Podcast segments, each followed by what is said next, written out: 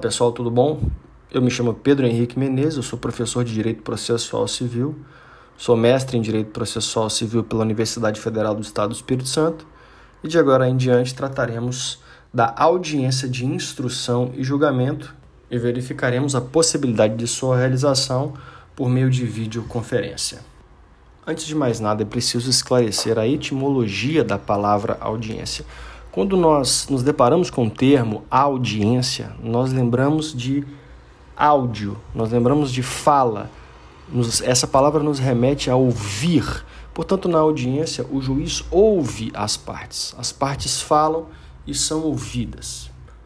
Na doutrina processual civil, nós encontramos o conceito de audiência de instrução e julgamento como sendo aquela sessão pública realizada nos juízos de primeiro grau no qual participam vários atores processuais, dentre eles as partes, os juízes, os peritos, as testemunhas, os advogados, e tem como objetivo a conciliação das partes, a produção da prova oral, a realização dos debates finais e a prolação da sentença.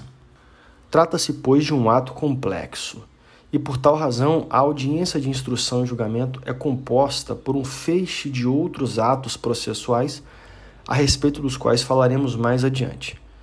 Muito embora o nome dado à audiência de instrução e julgamento sugira que a sua razão de ser seja a instrução da causa e o seu julgamento, trata-se também de uma oportunidade em que o juiz tentará compor as partes.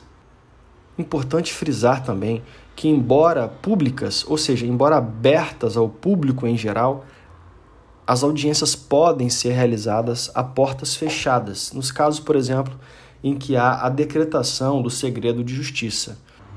Tenho como exemplo de demandas que tramitam em segredo de justiça as causas que discutem as relações de família. Além disso, a audiência de instrução e julgamento é um momento bastante oportuno para que as partes tenham uma efetiva interação com o serviço público, que é a prestação jurisdicional uma vez que é nas audiências que as partes podem falar e são ouvidas. A audiência representa, portanto, antes de qualquer coisa, um ato de humanização do processo. Na história do direito processual civil, a audiência representa o traço caracterizador mais forte do princípio da oralidade, tão difundido pelo italiano Giuseppe Chiovenda. Segundo o princípio da oralidade, o juiz deve manter contato direto e imediato com a prova oral. Assim, ouvindo as partes, captando as suas inflexões de voz, fazendo os questionamentos devidos, se pondo, enfim, em contato imediato com a prova, na incumbência de atingir a verdade.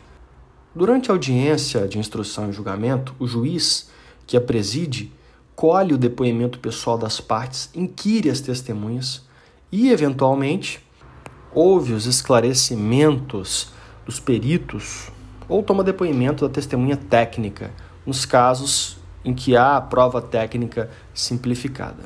Há ainda a possibilidade de haver debates finais orais, que são aqueles debates chamados de alegações finais, que é a oportunidade dada aos advogados e aos defensores das partes para, encerrada a instrução, demonstrarem ao juiz os pontos mais relevantes ao convencimento de suas alegações.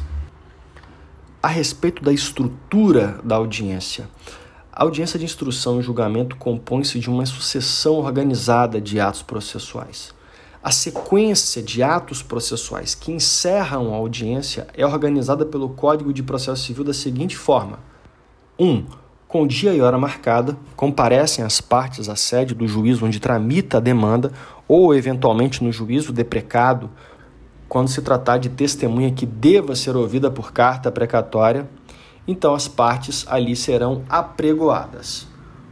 É importante esclarecer que o pregão é um tipo de chamada que se faz em voz alta, convocando as partes a ingressarem na sala de audiência. 2. Tendo ingressado na sala de audiência, o juiz tentará conciliá-las. 3. O juiz tomará esclarecimentos de peritos e assistentes técnicos, se for o caso. 4. As partes prestarão depoimento pessoal, ouvindo seu autor e em seguida o réu. 5. Serão inquiridas as testemunhas arroladas pelo autor e em seguida serão inquiridas as testemunhas arroladas pelo réu. 6. Passam-se as alegações finais primeiro pelo advogado do autor e em seguida é dada a palavra do réu para suas alegações finais. E por fim, será prolatada a sentença. É importante frisar que um dos pontos mais importantes a respeito da formalidade da audiência de instrução consiste em evitar que um depoente ouça o outro e que uma testemunha também ouça a outra, de tal maneira que se evite prejudicar a busca pela verdade. Eventuais contradições percebidas durante os depoimentos das partes ou das testemunhas poderá ser objeto de acariação. Tanto o depoente, no caso do depoimento pessoal, quanto a testemunha deverá responder às perguntas pessoalmente, não sendo permitido aos advogados das partes interferirem em seus conteúdos. Também não é permitido aos depoentes levar escritos para serem lidos em audiência. Excepcionalmente, lhes é permitido consultar pequenos apontamentos, como, por exemplo, a leitura de datas ou nomes de locais. Em relação ao depoimento pessoal, cujo objetivo primordial é a obtenção da confissão do depoente, ele é tomado pelo advogado de uma parte, diretamente à parte contrária. Assim, por exemplo, o advogado do autor faz perguntas à pessoa do réu e em seguida o advogado do réu faz perguntas ao autor, zelando-se para que, enquanto uma parte depõe, a outra esteja fora da sala de audiências. Ou seja, é importante zelar para que haja incomunicabilidade entre as partes.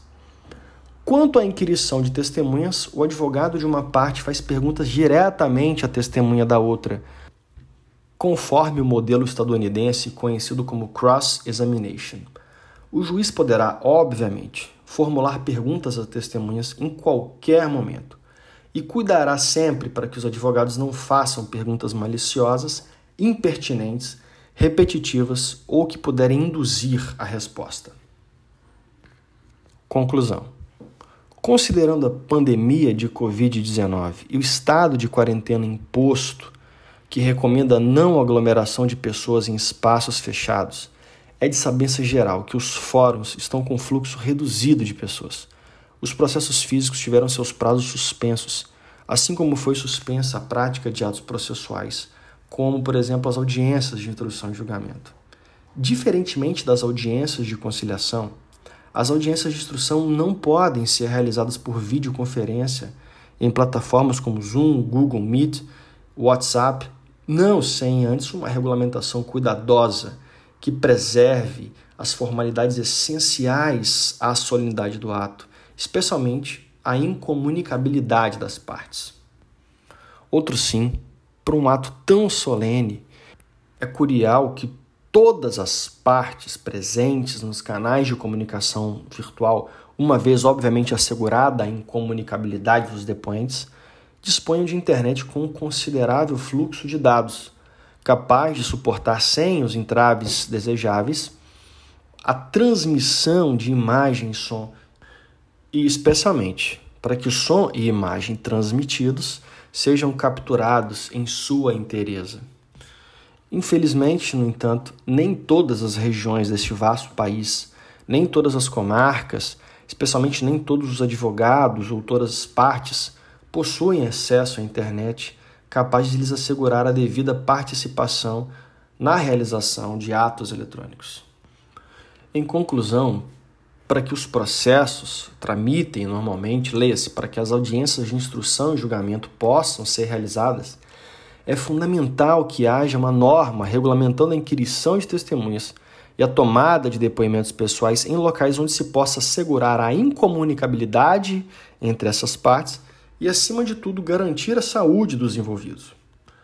Assim, meus amigos, é importante que órgãos de justiça como tribunais, Ordem dos Advogados, Defensoria Pública, procuradorias, Ministério Públicos, bem como também as autoridades de saúde pública se alinhem, se ajuntem para garantirem e organizarem espaços físicos que aliem tecnologia e proteção à saúde para que assim o serviço público da promoção da justiça possa ser entregue aos jurisdicionados sem que isso lhes ofereça, obviamente, risco à saúde. Enfim, meus amigos, eu agradeço por ouvirem essa pequena reflexão. Era o que eu gostaria de levar até vocês. E não deixem de conferir os demais episódios aqui do Direito em Temas. Um forte abraço e até a próxima.